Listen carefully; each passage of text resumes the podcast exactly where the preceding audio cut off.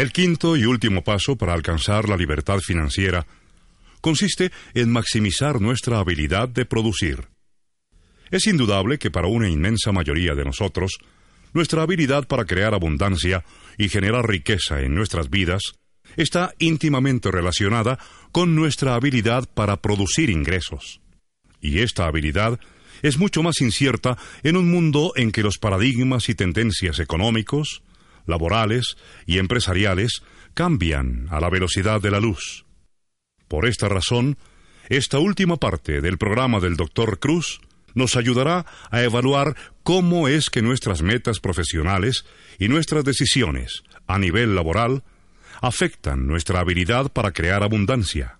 Igualmente, nos enseñará a ver cómo podemos responder proactivamente ante un mundo no muy fácil de descifrar.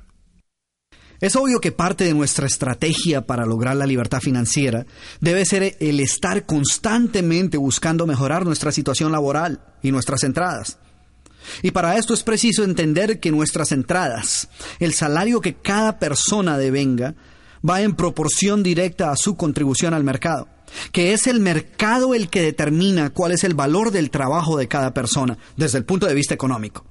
El mercado decide cuál es la retribución apropiada por tus servicios, por tu experiencia y conocimientos profesionales. Es este mercado el que decide que ciertas personas, de acuerdo a su trabajo, ganen 5 dólares por hora, mientras otros ganen 20 millones de dólares al año. Y entre estos dos polos se establece una escala de salarios de acuerdo a lo que el mercado considera relevante o en mayor demanda o con mayor proyección para el futuro. Y seguramente todos nosotros nos encontramos en algún lugar en esta escala. Ahora bien, esto es muy importante de entender porque nos permite tomar mejores decisiones. Si deseas desempeñarte en el campo de la administración de empresas, por ejemplo, debes saber que hoy el mercado pone un mayor valor al área de los negocios internacionales o el comercio electrónico del que asigna al área de la contaduría. Y esto obviamente no es constante, sino que cambia de acuerdo a las tendencias económicas globales. Quiero que entendamos algo.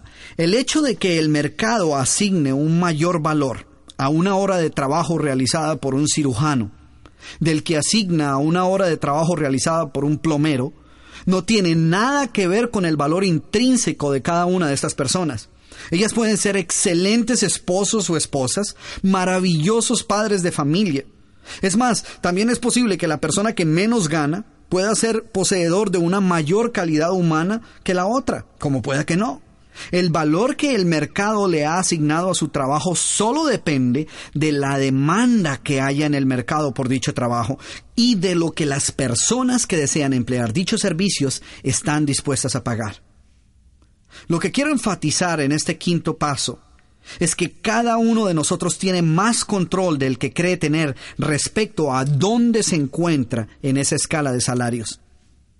Y tanto la persona que gana 5 dólares la hora como la persona que gana 500 dólares la hora se encuentran justo donde desean encontrarse. ¿Sí ves?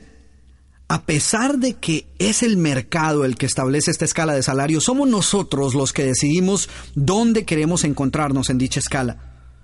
Y lo que yo he podido observar es que todos nosotros, consciente o inconscientemente, hemos puesto un precio a nuestro trabajo. ¿Cuánto vale tu trabajo? ¿200 dólares semanales? ¿500 dólares semanales? ¿O 10 mil dólares semanales? Ya sea que lo sepas o no, cada uno de nosotros lleva una etiqueta de precio invisible. La persona que gana 200 dólares semanales se ve a sí mismo valiendo esa cantidad y no se ve valiendo más de esa cifra. Esta persona puede querer ganar más, ella puede desear estar ganando más, pero su visión interna acerca de sí mismo es la de una persona que solo gana 200 dólares semanales. Lo mismo ocurre con la persona que gana 10 mil dólares semanales.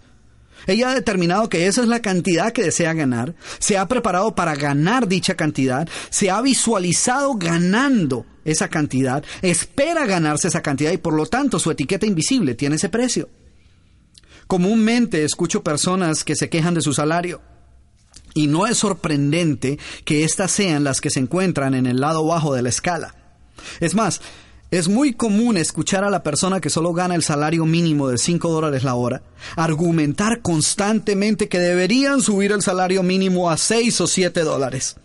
Pero lo cierto es que esta cantidad de 6 o 7 dólares ya se encuentra presente en la escala de salarios que conecta los 5 dólares la hora con los 20 millones de dólares anuales.